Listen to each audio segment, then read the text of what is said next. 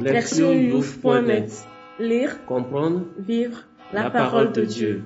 Lire ou écouter Chaque semaine, www.lectionyouf.net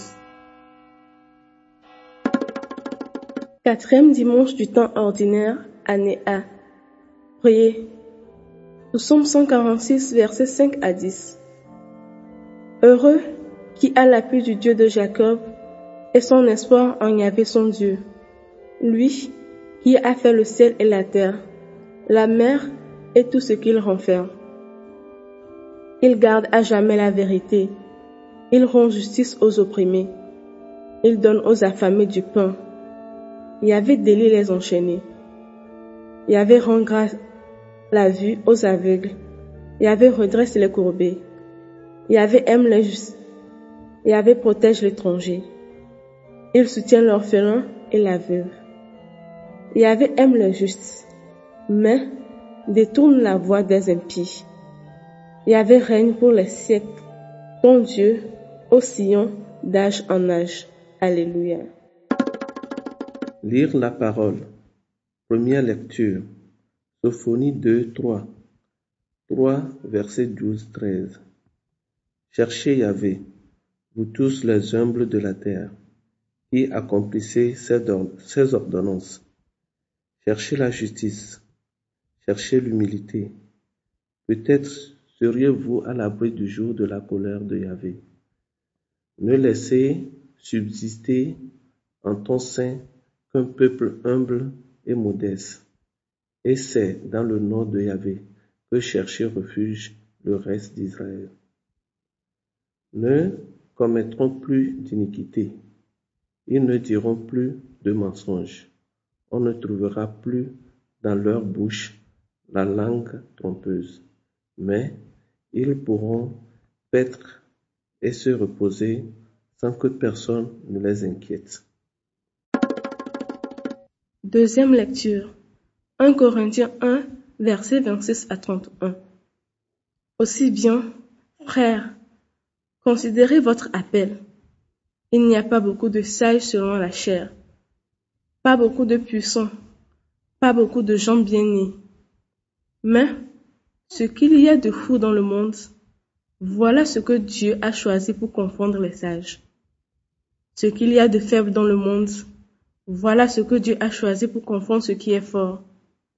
Ce qui, dans le monde, est sans naissance, et ce que l'on méprise, voilà ce que Dieu a choisi. Ce qui n'est pas, pour réduire à rien ce qui est, afin qu'aucune chair n'aille se glorifier devant Dieu. Car c'est par lui que vous êtes dans le Christ Jésus, qui est devenu pour nous sagesse venant de Dieu. Justice, sanctification et rédemption, afin que, comme il est écrit, celui qui se glorifie, qu'il se glorifie dans le nom du Seigneur. Évangile, Matthieu 5, verset 1 12, 1 à 12. Voyant les foules, il gravit la montagne, et quand il fut assis, ses disciples s'approchèrent de lui. Et prenant la parole, il les enseigna en disant, Heureux ceux qui ont une âme de pauvre, car le royaume des cieux est à eux. Heureux les doux, car ils posséderont la terre. Heureux les affligés, car ils seront consolés. Heureux les affamés et les assoiffés de la justice, car ils seront rassasiés. Heureux les miséricordieux, car ils obtiendront miséricorde. Heureux les cœurs purs, car ils verront Dieu. Heureux les artisans de paix, car ils seront appelés fils de Dieu. Heureux les persécutés pour la justice, car le royaume des cieux est à eux.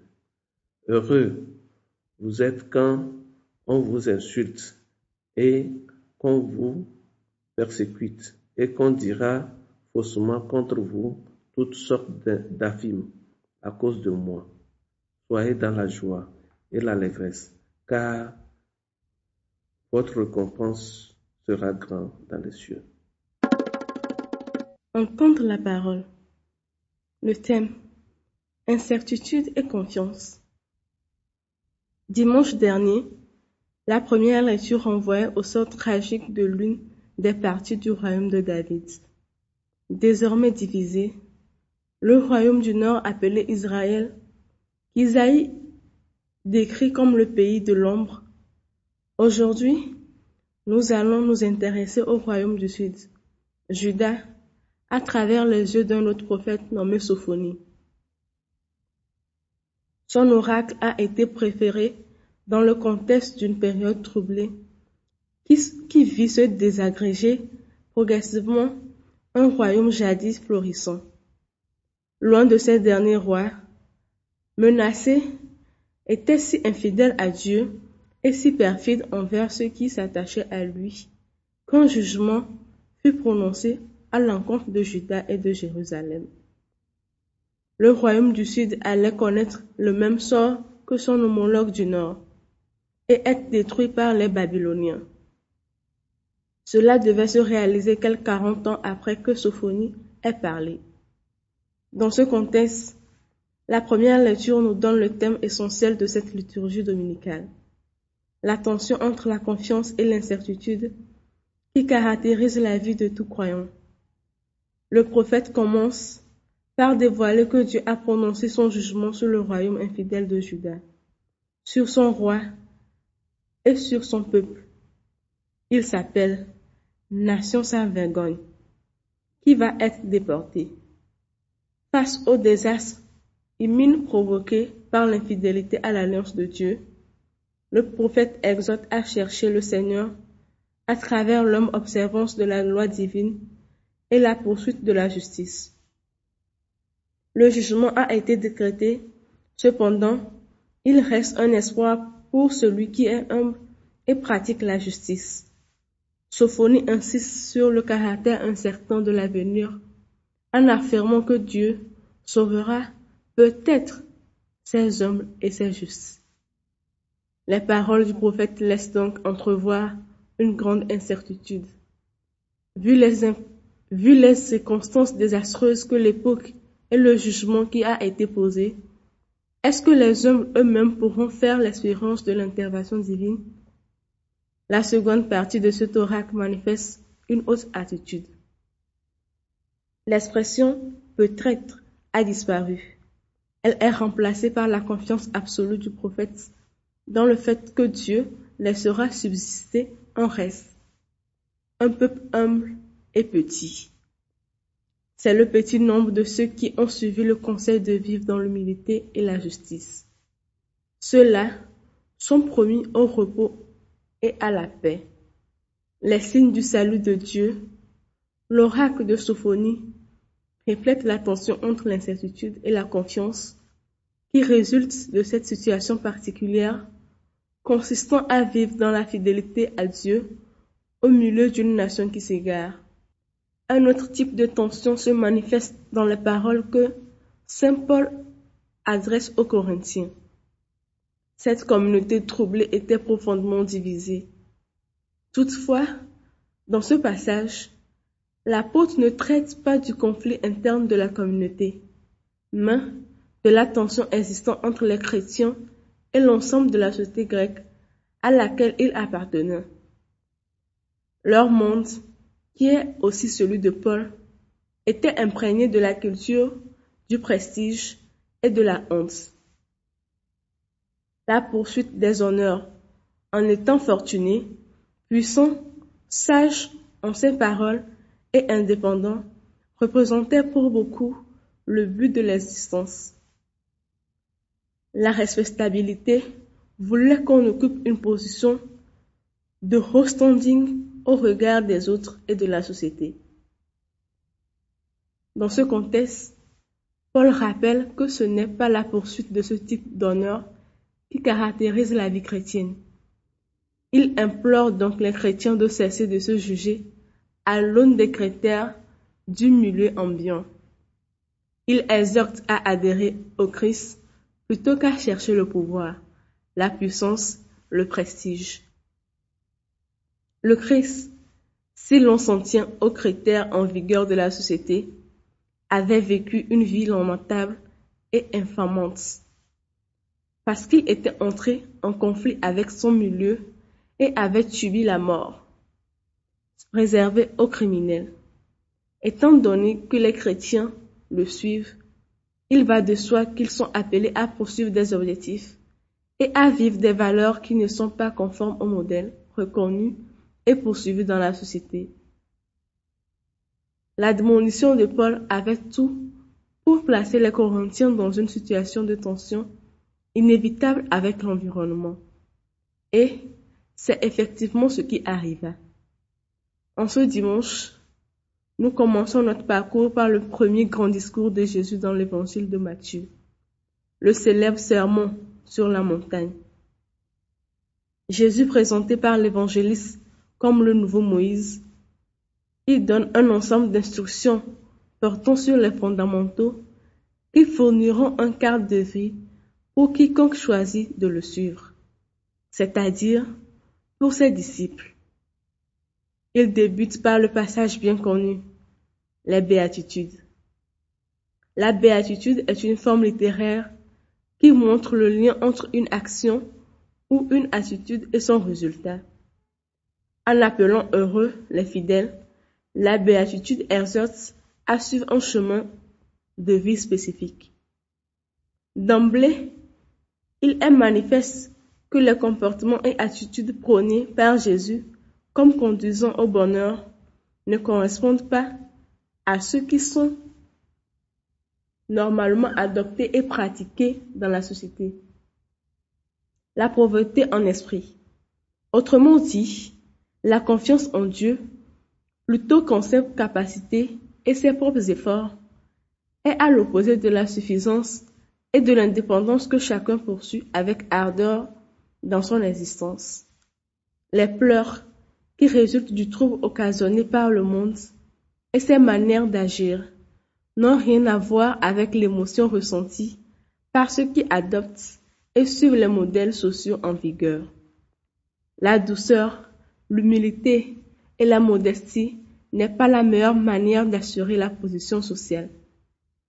La fin de la justice, l'inexistence sur la droiture et l'équité dans la société et la communauté est impopulaire au regard des puissants et risque d'exposer au ridicule.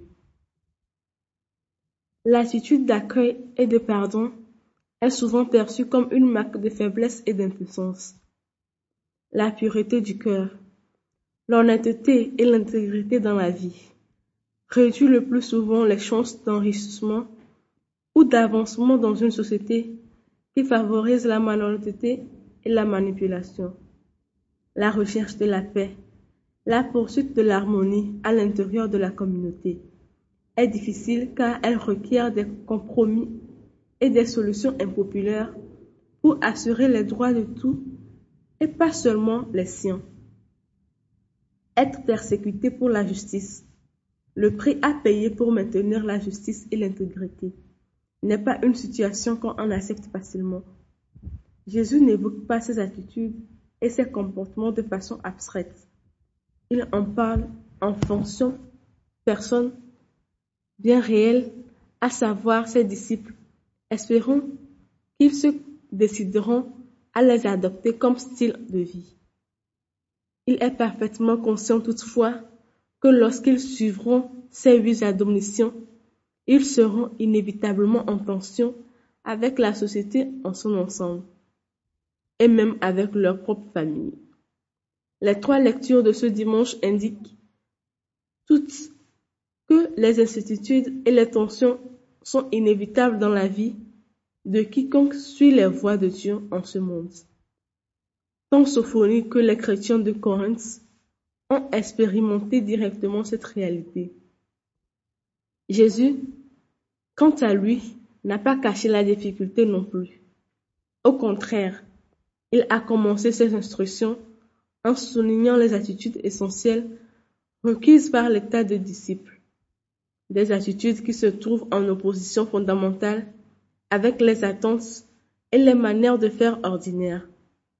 Nous devons savoir qu'une telle dichotomie, une telle opposition est peut-être un aspect essentiel de la vie du croyant dans le monde.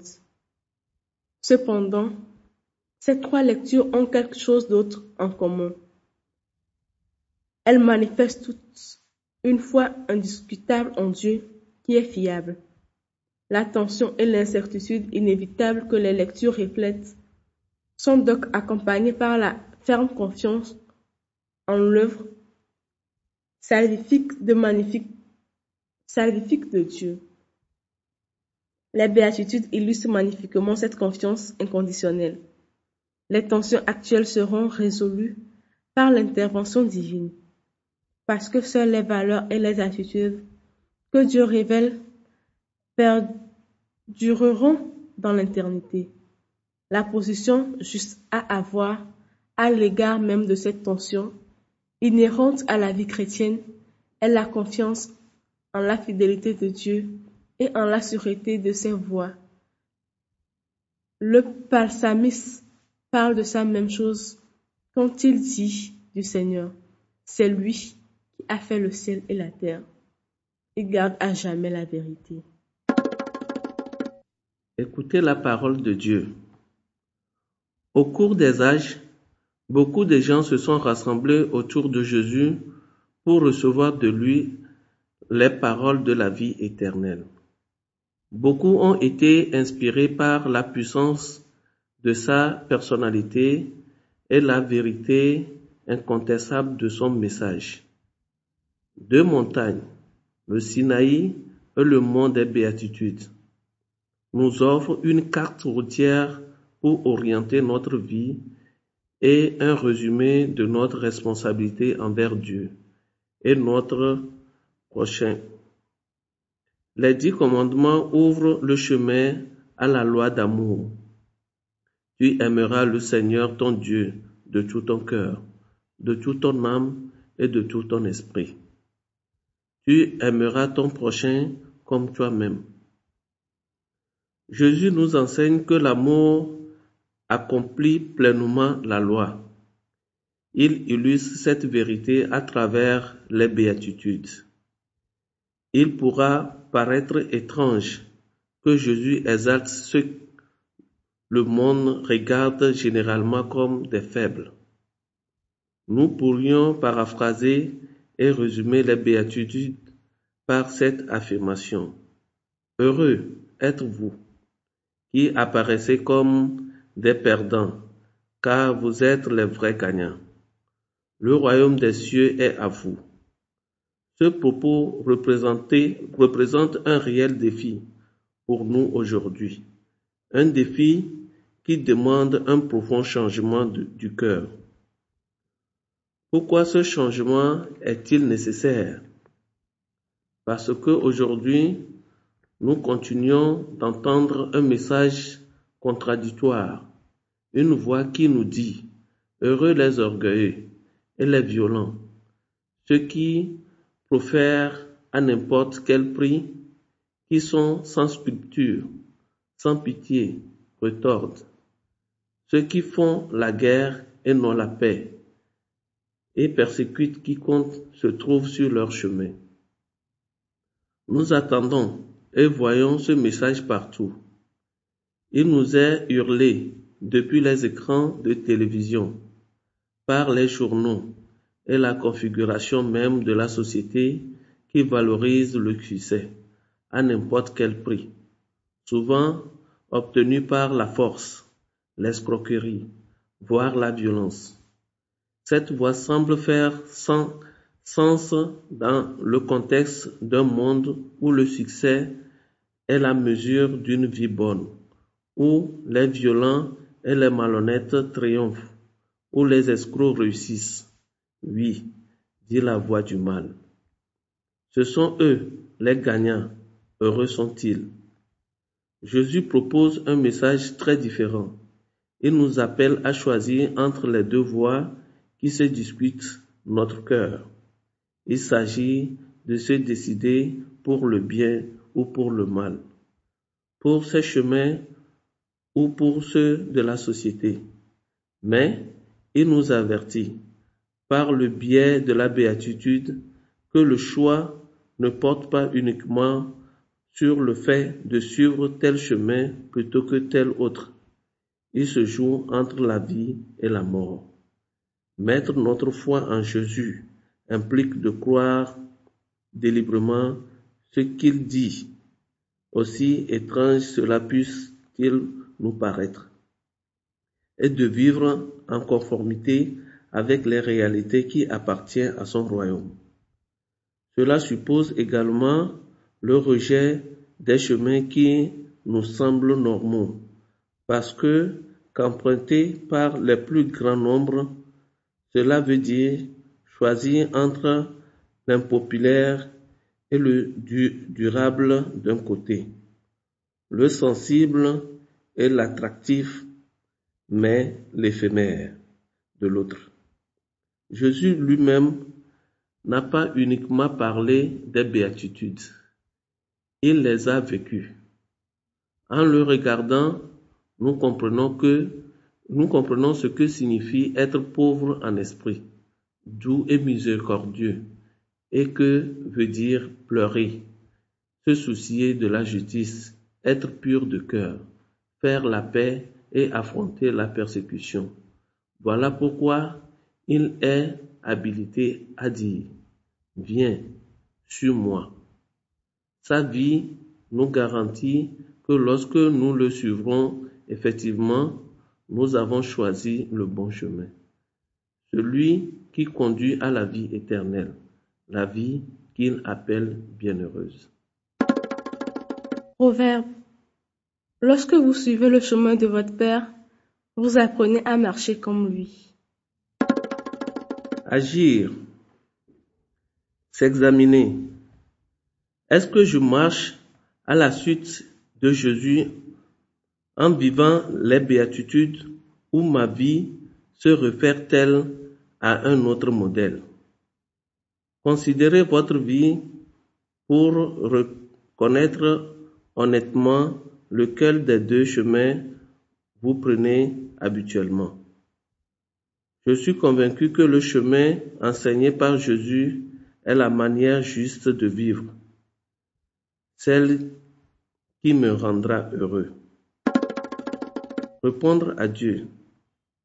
Être un bon chrétien peut sembler au-delà de nos forces dans le monde actuel, mais Jésus ne restera pas là sans rien faire. Il ne nous laissera pas seuls face à ce défi. Ma grâce te suffit, car ma puissance se déploie dans la faiblesse. Répondre à notre monde. Parmi les attitudes recommandées par Jésus dans les béatitudes, choisissez en une, celle qui pour vous représente plus particulièrement un défi. Réfléchissez à une manière concrète de la mettre en œuvre dans notre vie. Pendant une semaine, adoptez-la de façon attentive et consciente. En tant que groupe, identifiez une attitude spécifique recommandée par Jésus dans les béatitudes que vous pourrez adopter ensemble dans le contexte de votre communauté. Mettez-la en pratique et prévoyez une date butoir au cours de votre présente rencontre pour faire une évaluation de votre action commune. Priez. Ô Seigneur Jésus-Christ, écoute mon cœur. Enseigne-moi la vérité des commandements et des béatitudes. Fais de moi un joyeux témoin de ta vérité et un apôtre convaincu de ton royaume. Sois toujours avec moi, surtout quand te suivre, toi et ton évangile, devient difficile et exigeant. Sois ma force et ma victoire. Ô Seigneur Jésus, tu as fait de moi ton ami. Garde-moi toujours proche de toi. Amen. Saint Jean-Paul II, prière sur le mont des béatitudes. Lectionyouf.net Lire, Comprendre vivre la parole de Dieu. Lire ou écouter Chaque semaine, www.lectionyouf.net